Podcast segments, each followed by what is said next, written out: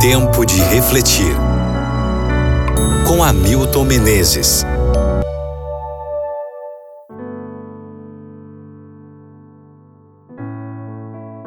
Mateus capítulo 20, versículo 8. Chame os trabalhadores e pague-lhes o salário, começando com os últimos contratados. Depois de assistir à entrevista com o jovem rico e sua rejeição ao convite de Jesus, Pedro disse: Senhor, nós abandonamos tudo. O que vamos receber? Nós fomos os primeiros. Que receberemos? Jesus respondeu com esta parábola, que foi a última que ele proferiu antes de sua entrada em Jerusalém. É uma história de lances contrastantes. Por ocasião da colheita da uva, os proprietários das vinhas saíam de manhã cedo na praça do mercado em busca de trabalhadores. Um deles, com o primeiro grupo, estabeleceu o contrato de um denário por dia. Para os demais, ele disse que daria o que era justo.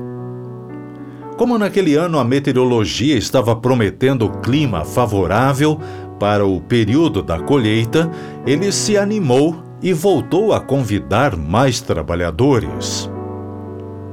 A história diz que ele voltou às nove da manhã, ao meio-dia, às três da tarde e às cinco da tarde. O último grupo era o que ninguém queria dos esquecidos e dos que se sentiam desvalorizados. Na hora do pagamento, esses últimos também receberam um denário. Os que haviam trabalhado o período de 12 horas receberam também um denário.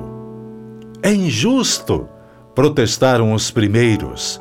Eles não podem receber o mesmo que estamos recebendo? Queremos um bônus.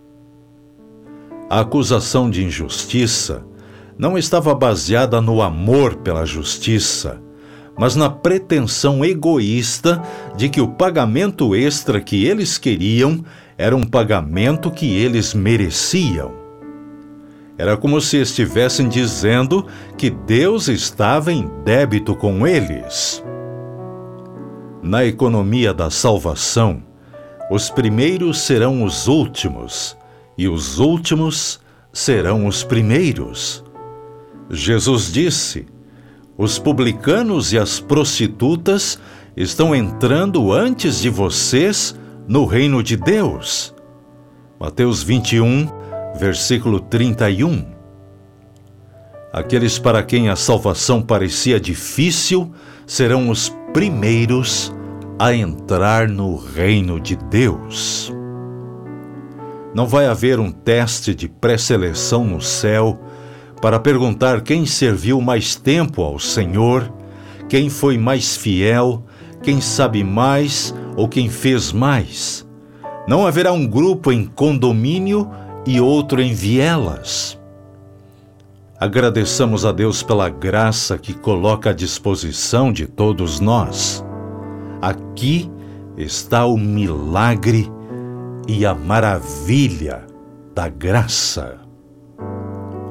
Reflita sobre isso no dia de hoje e ore comigo agora. Grande Deus e Pai, obrigado por tua maravilhosa graça. Por favor, que eu apenas aceite juntamente com meus ouvintes e vivamos essa graça em nossa caminhada cristã por favor. Em nome de Jesus. Amém.